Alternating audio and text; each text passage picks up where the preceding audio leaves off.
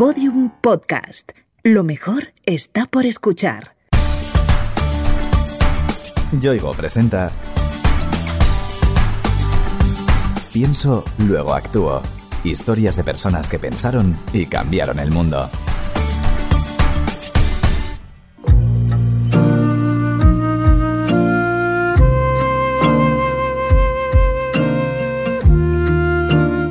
Un ovillo de lana, dos agujas de tejer, una mujer. La asociación de conceptos es automática y terriblemente sesgada. Nos da una idea de lo mucho que queda por hacer para romper prejuicios arraigados en nuestra sociedad. Por ese motivo nació el colectivo Hombres Tejedores. Hombres Tejedores es un grupo que surgió con la intención de visibilizar el tejido hecho por hombres para abrir conversaciones respecto de la importancia de derribar los estereotipos de género en nuestra sociedad y de reflexionar sobre qué tipo de masculinidad estamos viviendo y qué tipo de masculinidad queremos tejer hacia el futuro.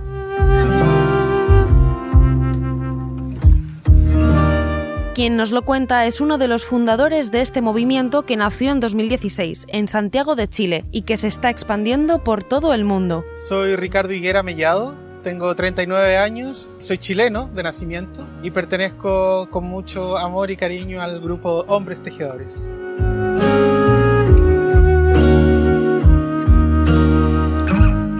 Desde la creación del colectivo, la relación de Ricardo con los ovillos y las agujas es intensa. Sin embargo, esa afición surgió mucho tiempo atrás. Desde muy niño vi a mis hermanas tejer, a mi madre tejer, vi a tías tejer, a mis abuelas también.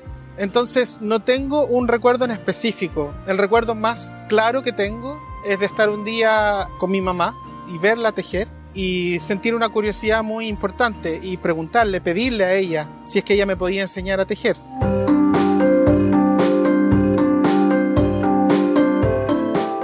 Ricardo abandonó las agujas en la adolescencia y no volvió a retomar esa afición hasta 20 años después, cuando se apuntó a un taller organizado por y para hombres. Éramos un grupo de ocho hombres en una sala y nuestro profesor guía. Y él fue entramando esta conversación y nos fue preguntando primero por qué quisimos tomar un taller de tejido. Y lo que empezó a pasar ahí fue muy mágico, muy revelador, porque cada uno de nosotros tenía historias que pertenecían a una misma hebra.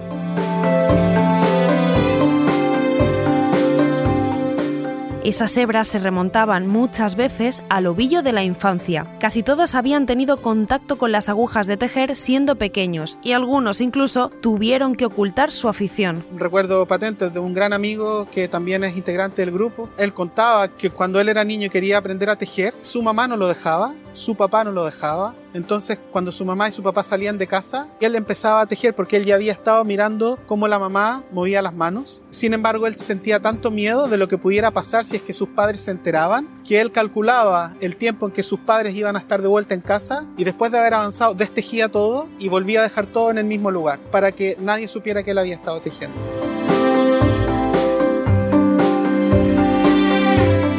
Aquella primera sesión impactó tremendamente en Ricardo. No solo le ayudó a reconectar con su infancia, sino también a replantearse muchos aspectos de su masculinidad. Recuerdo haber salido del taller, me acuerdo haber llamado a un amigo y le dije, oye, es que vengo saliendo de un taller de tejido para hombres. Estoy vuelto loco, le dije, porque es, es un espacio en el que me sentí muy cómodo, en el que siento que puedo aprender y en el que lo que más me sorprende es que mi historia no es una historia individual, es una historia que resuena en una colectividad, o por lo menos en ese grupo de ocho hombres que estábamos ahí, pero había palabras comunes, sensaciones comunes, miedos comunes.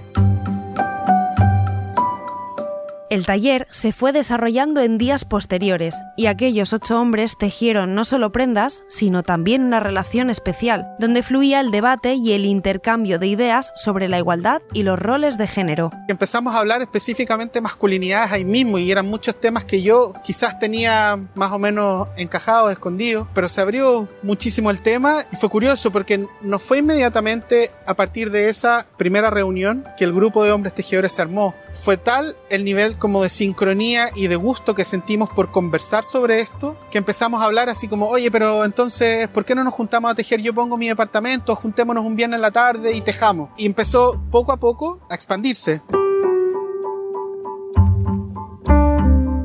Aquel pequeño grupo de hombres que tejían se fue expandiendo gracias a su impulsor, el artista chileno Claudio Castillo. Él ya había comenzado a armar las redes sociales de hombres tejedores. De ahí surgió un video que es el primer video que se grabó, que creo que son 32 segundos y que no es nada más que un video de 5 o 6 de nosotros en una mesa tejiendo en silencio. Y ese video significó el primer punto de inflexión dentro de hombres tejedores porque al día de hoy deben ser más de 4 millones y medio de reproducciones.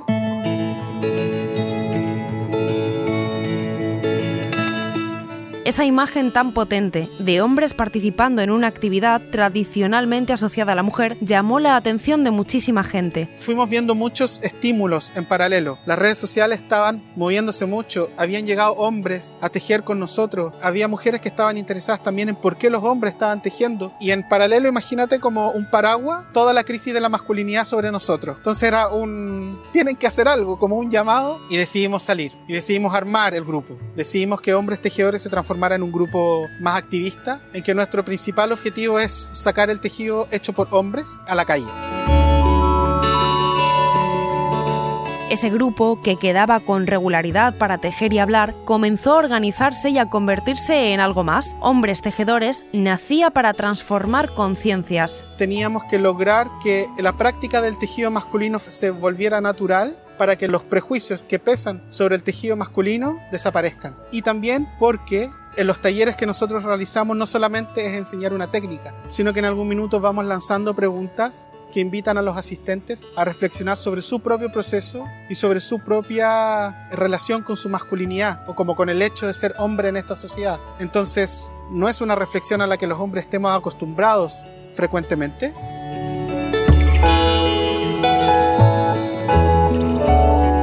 Pocos meses después de aquel taller inicial, Claudio Castillo propuso llevar el grupo a las calles de Santiago de Chile y visibilizarlos aún más. Él me pregunta, tengo intenciones de convocar a hombres a tejer en la calle. ¿Te gustaría venir? Yo le dije, por supuesto que sí, vamos. Decidimos vestirnos de traje escogimos un lugar específico en Santiago de Chile, que es como el barrio financiero, económico, súper de como high class, donde hay muchas empresas importantes compramos lanas de color fucsia y nos instalamos con unas sillas en la calle, en silencio, a tejer. Un sábado a las 3 de la tarde. Y dejamos que pasara lo que tuviera que pasar. Es fácil de imaginar que esa acción multiplicó la visibilidad del grupo y llevó su mensaje a lugares donde nunca habría llegado de otra forma. Y lo que pasó ahí fue que transmitimos en vivo. Aprovechamos la ebullición que estaba teniendo nuestra red social Facebook en ese momento. Empezamos a recibir llamados de la prensa desde Estados Unidos, desde Alemania, desde Francia, desde Japón, desde Ucrania, y nos dimos cuenta que todo este factor de asombro de ver hombres tejer también era una plataforma para nosotros que podíamos aprovechar para poner en esos espacios la discusión sobre la masculinidad y los estereotipos de género. Hoy día hay grupos de hombres tejedores en muchos países del mundo, difundiendo un mensaje de igualdad, derribando los estereotipos de género y demostrando que tejer también es cosa de hombres. En Chile, por ejemplo, hay un pueblo de pescadores que se llama Cardonal y que normalmente se les atribuye a ellos ser el primer grupo de hombres tejedores, ¿no? El tejido es una práctica que estuvo en manos de los hombres hace muchos años atrás. Hay investigaciones, por ejemplo, que cuentan que fue a través de la revolución industrial que los hombres salen de casa a trabajar, que el tejido pasa a la mano de la mujer, porque los hombres antes tejían en casa. La gran lucha de Ricardo y hombres tejedores es romper las barreras sexistas y los condicionamientos culturales que señalan lo que es o no propio de cada sexo. Muchas veces yo he escuchado que a, muchos se nos dijo cuando niños que llorar no era de hombres, que llorar era de niñas. Ahí uno logra entender que hay una desigualdad. A través de una actividad aparentemente inocua, estos hombres llevan a cabo una potente metáfora con la que quieren transmitir su mensaje de transformación social. El tejer para mí representa un tejer una nueva sociedad. Significa entender que mi cuerpo es un tejido de neuronas, de músculos, de órganos, entender que estoy tejiendo todo el tiempo relaciones con otras personas. El tejido pasa de ser de una actividad individual, propia, íntima, a un espacio colectivo en donde podemos a través del tejido visibilizar ciertas causas sociales o apoyarlas.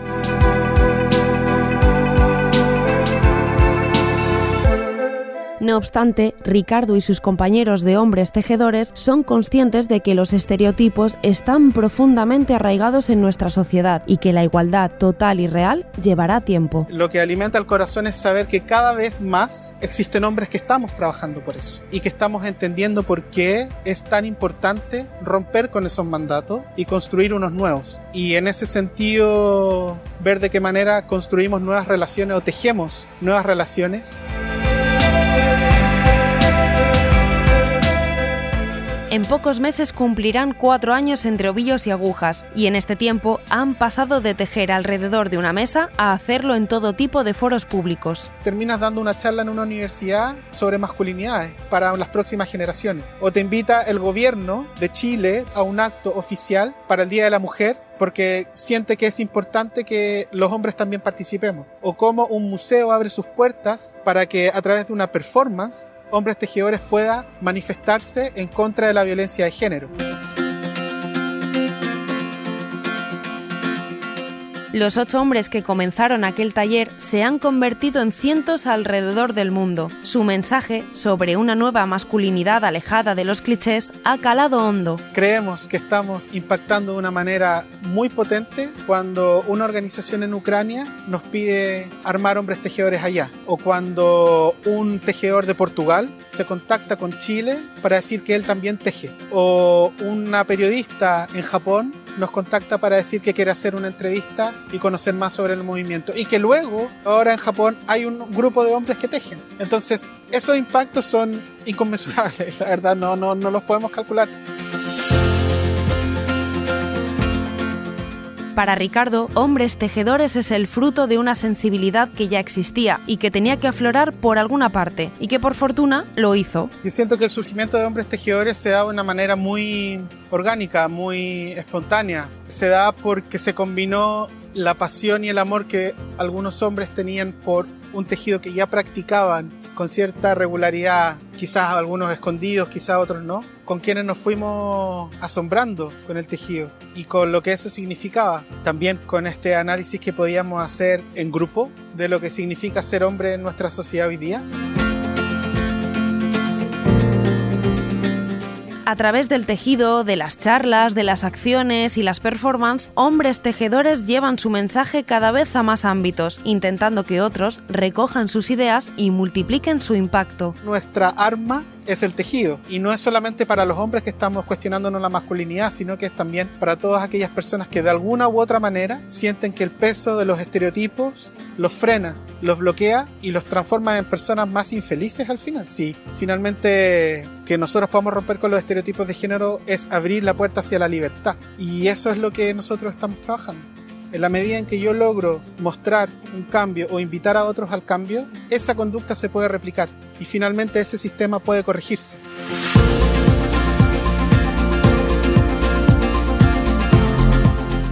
La lucha por la igualdad es una tarea lenta y constante que da sus frutos poco a poco y que para Ricardo Higuera no ha hecho más que empezar. A través del tejido fue abriéndose un nuevo mundo para mí, se fueron dibujando nuevos caminos. Hoy día estoy investigando y reflexionando sobre masculinidades porque mi intención será es ser un profesor universitario, por ejemplo un investigador sobre el género, seguir escarbando las masculinidades, seguir trayendo información, alumbrando esos espacios oscuros para que al final mi contribución se sume a la de tantos y tantas otras para acabar con la inequidad de género.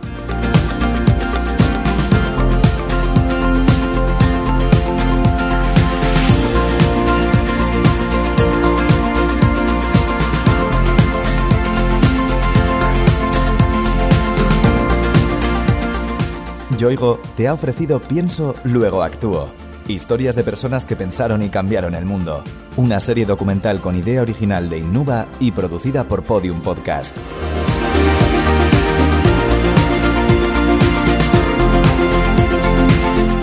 Narrada por Noemí López Trujillo.